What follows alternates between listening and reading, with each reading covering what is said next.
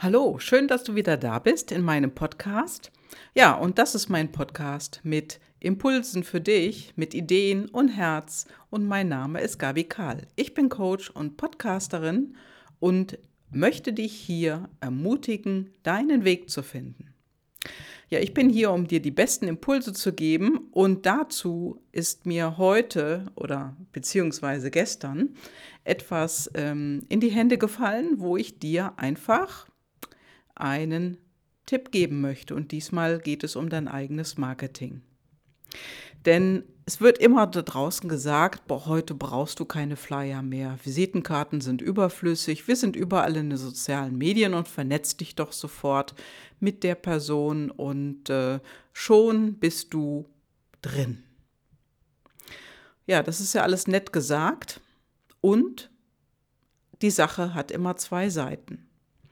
Denn eines, eines dürfen wir nicht vergessen, wir sind immer noch so visuell haptische Menschen. Auch wenn du dich direkt mit den Menschen vernetzt in den sozialen Medien, manchmal weißt du trotzdem nicht mehr, wer ist das denn nochmal? Wo habe ich den kennengelernt? Und deswegen möchte ich dir heute ein paar Tipps geben, so zwei, drei, und auch sagen, wie ich das denn mache. Und hier Tipp Nummer eins: Hab eine Visitenkarte dabei.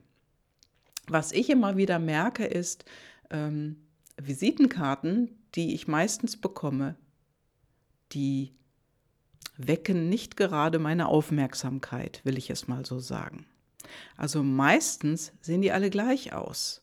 Irgendwas schwarz-weiß, meistens ist die Schrift auch viel zu klein und wenn sie dann noch in einer hellen Farbe gedruckt ist, kannst du nichts mehr erkennen. Ja, und ich bin Brillenträgerin, aber ich habe keine sehr starke Brille. Also ich bin weitsichtig. Und wenn ich unterwegs bin, habe ich nicht unbedingt meine Brille an, denn die brauche ich nicht draußen.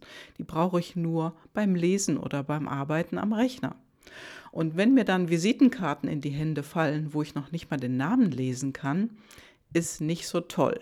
Deswegen gebe ich dir hier einen Tipp. Gestalte deine Visitenkarte so, dass die Schrift groß genug ist und ich habe mir abgewöhnt, meine komplette Adresse drauf zu drucken, denn das ist heute gar nicht mehr notwendig. Wichtig sind einfach deine wichtigsten Kontaktdaten, das heißt E-Mail-Adresse, deine Telefonnummer, deine Webseite und wenn du etwas Außergewöhnliches hast, so wie ich mit meinem Podcast, ich habe meinen Podcast auf meine Karte gedruckt.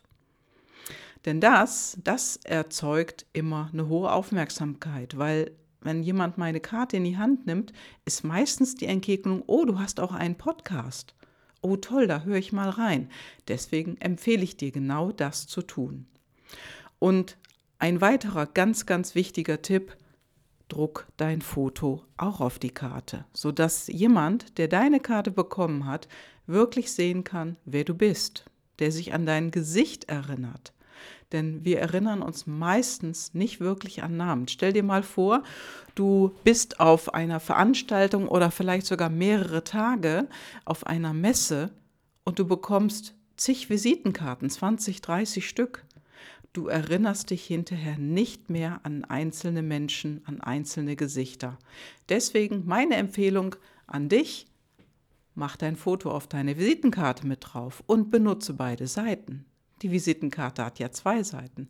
Auf der einen Seite kannst du äh, deine ganz üblicherweise die normalen Kontaktdaten aufnehmen mit deinem Foto daneben und auf der Rückseite kannst du die wichtigsten Informationen ja, deinen Podcast, deine Podcast-Adresse hinterlassen und vielleicht noch das Netzwerk, in dem du dich am meisten bewegst. Das ist mein Tipp für dich. Und ähm, ja, was ich noch habe, ich habe zwei Visitenkarten, also zwei unterschiedlich. Eine in der normalen Visitenkartengröße und eine, ja, ich wollte einfach auf Flyer verzichten. Ich habe mir eine Postkarte gestaltet auch die auffällig mit auffälligen Farben zwei Seiten und auch mein Foto ist auf der Postkarte. Und dazu möchte ich dich wirklich anregen, denn auch was mir dort draußen oft aus, auffällt, und das ist auch oft bei Selbstständigen der Fall, manchmal hat das, hat die Webseite, enthält die kein Foto von der Person, von der die Webseite ähm, gestaltet wird oder äh, unterhalten wird.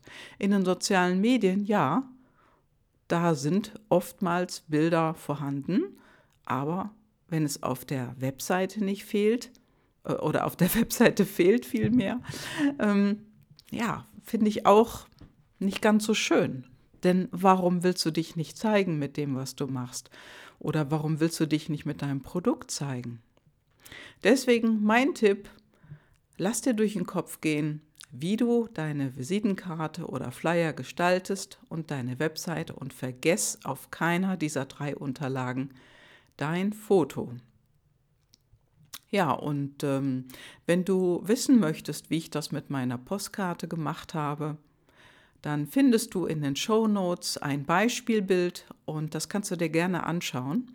So bin ich mit meiner Postkarte unterwegs. So, das war's für heute. Das soll es für heute gewesen sein. Ich hoffe, dieser, ja, dieser Marketing-Tipp hat dir gefallen und du kannst eine Idee daraus ziehen für dich. Ich wünsche dir auf jeden Fall einen wunderbaren Tag und wenn du Unterstützung brauchst, du hast meine Kontaktdaten in den Show Notes. Lass es dir gut gehen am Wochenende. Ciao, ciao, deine Gabi.